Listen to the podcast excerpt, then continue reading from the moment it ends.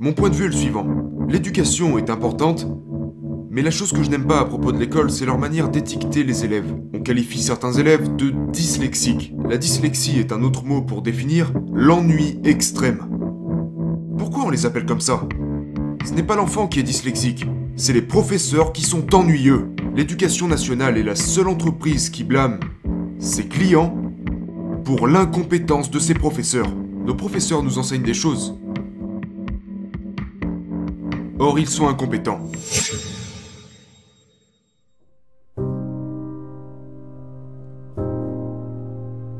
Laissez-moi dire ça avant de commencer, parce que nous allons parler de l'école, de l'éducation et tout ce qui y est rattaché. L'éducation est plus importante aujourd'hui que jamais auparavant. Mais le problème que j'ai avec l'école, l'éducation traditionnelle, la priorité aujourd'hui est de créer des jeunes qui sont très endettés à cause de leur pension. Pas leur pension, leur... Euh... leur prêt étudiant. Aujourd'hui, vous avez accès à l'éducation en vous endettant. L'éducation est en effet plus importante qu'avant, mais que vous apprennent-ils au sujet de l'argent? Rien mon point de vue est le suivant. L'éducation est importante, mais la chose que je n'aime pas à propos de l'école, c'est leur manière d'étiqueter les élèves. On qualifie certains élèves de dyslexiques. La dyslexie est un autre mot pour définir l'ennui extrême.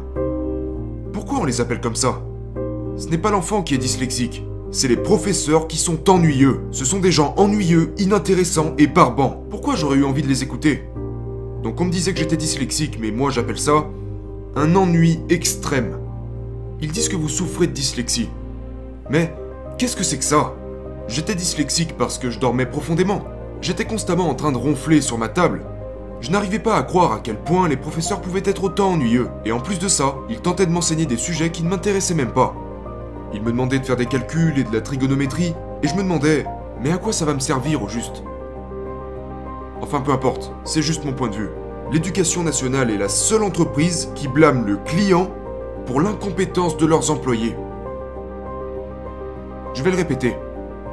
L'éducation nationale est la seule entreprise qui blâme ses clients pour l'incompétence de ses professeurs.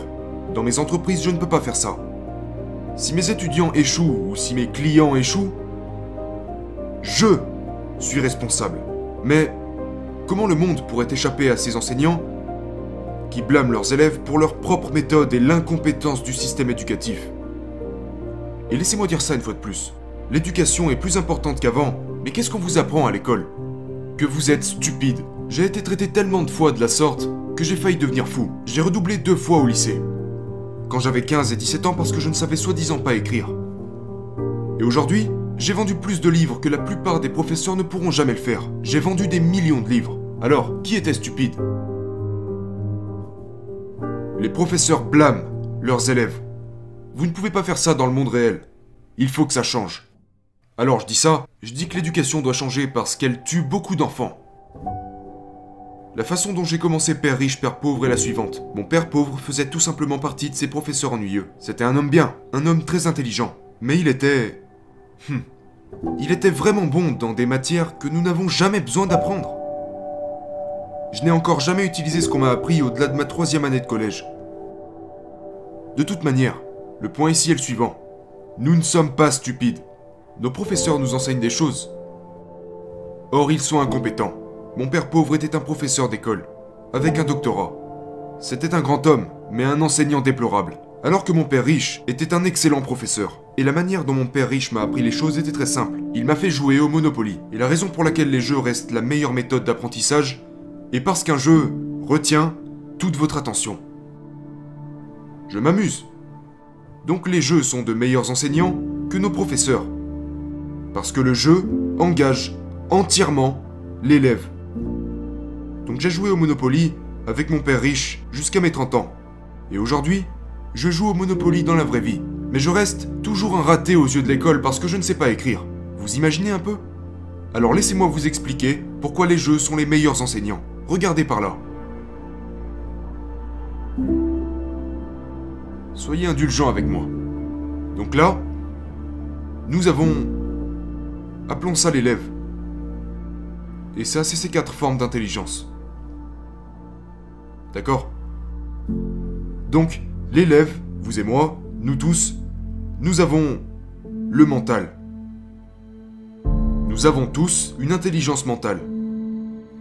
Et l'intelligence mentale, c'est la capacité à discerner le bien du mal, le bon du mauvais, le haut et le bas. Nous avons aussi une intelligence physique. Les grands athlètes, par exemple, sont plus intelligents physiquement que des gars comme moi. Après ça, l'intelligence émotionnelle. L'intelligence émotionnelle, c'est la peur, la tristesse, la joie, ok? Et vous devez contrôler tout ça, parce que quand il s'agit d'argent, c'est le facteur le plus important. C'est l'intelligence la plus importante. Mais comme la plupart des gens vont à l'école, on leur a appris à ne surtout pas faire d'erreurs. Parce que si vous faites une erreur, vous êtes stupide. Alors ils ne font jamais rien. Vous savez, si vous avez peur de faire des erreurs, ça signifie que vous êtes constipé émotionnellement. Parce que vous êtes allé à l'école alors, ne faites pas d'erreurs. Et puis la dernière est l'intelligence spirituelle. Permettez-moi de vous expliquer ce qu'est l'intelligence spirituelle. L'intelligence mentale classe les choses dans un minimum de deux catégories. Bon, mauvais, bien, mal, haut, bas. Alors que l'intelligence spirituelle met tout dans le même panier. Nous sommes tous unis. Vous et moi sommes des êtres humains, donc nous sommes unis. Quand je communique avec vous, je m'unis à vous. Mais si c'est mental alors, oh, soit t'es intelligente, soit t'es stupide. Maintenant je nous divise. Et c'est exactement ce que font les écoles. Donc la raison pour laquelle les jeux sont les meilleurs professeurs, comme le Monopoly pour ma part, ou comme notre jeu de société Cashflow, j'ai créé ce jeu. C'est qu'un jeu m'engage mentalement. Je suis intéressé. Ça me touche émotionnellement, parce que personne n'aime perdre. On est là et on veut juste gagner. Puis physiquement, je dois faire quelque chose. Lancer les dés, compter, peu importe. Je préfère les jeux de société aux jeux en ligne, parce que je dois faire les calculs. Tu vois ce que je veux dire? Et lorsque tu fais tes propres calculs, tu gagnes en intelligence. Et puis ça m'engage spirituellement. Je veux m'assurer de gagner, et je sais que j'en suis capable. Les jeux sont les meilleurs enseignants, comme le Monopoly, simplement parce qu'ils stimulent votre intelligence physique, et plus vous faites vos calculs sur le jeu du cash flow, plus vous devenez intelligent. Puis émotionnellement, parce que personne n'aime perdre. Et voici quelque chose de surprenant. Beaucoup de gens perdent parce qu'ils sont trop heureux. Tu vois ce que je veux dire? Voilà ce qui se passe. Oh, je suis riche. Puis ils deviennent égoïstes ou arrogants. Je suis plus malin, je suis plus intelligent, je suis plus riche, et puis ils perdent. Mais vous perdez aussi si vous pensez que vous êtes stupide ou que vous êtes un bon à rien. Là aussi vous perdez. C'est pour ça que les jeux sont les meilleurs enseignants, parce que vous montez et descendez émotionnellement pendant que vous jouez. Tellement de gens. La plupart des gens ont un génie. Le mien ne se trouvait pas à l'école. Le mien se trouvait dans le Monopoly. Mais de toute façon, nous avons tous un génie. Le truc c'est qu'il ne se trouve pas toujours à l'école. Regardez Tiger Woods, c'est un gars intelligent, mais son génie se trouve sur un terrain de golf.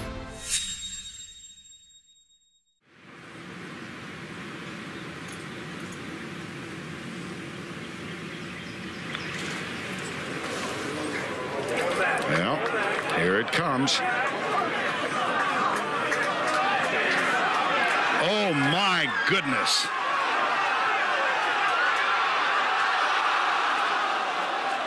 Oh, wow!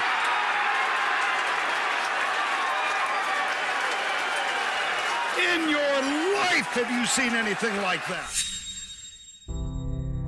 Je suis un idiot sur un terrain de golf. Mais je suis assez intelligent dans le jeu de l'immobilier, l'investissement et l'entrepreneuriat. En général, ceux qui veulent devenir riches rapidement deviennent pauvres rapidement. Vous devez contrôler cette excitation à vouloir devenir riche. Donc la chose à propos du Monopoly et du jeu du cash flow, c'est que vous comprenez votre jeu. Et vous découvrez votre génie. Et plus vous faites d'erreurs, plus vous devenez intelligent, plus vous enseignez aux autres, je veux dire, plus vous donnez et recevez, plus vous serez intelligent. Mais la plupart des gens sont constipés spirituellement. Parce que si j'obtiens une bonne note, je veux dire, si j'ai une mauvaise note, j'aimerais bien que t'en aies une encore pire que la mienne. Et c'est pourquoi nos écoles fabriquent plus d'idiots que de génies. Si vous vous amusez à jouer au golf, vous avez de meilleures chances d'apprendre.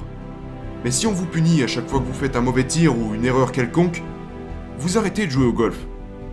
Et du coup, votre talent de golfeur ne ressort jamais. Donc l'une des clés pour trouver votre génie, c'est de vous amuser.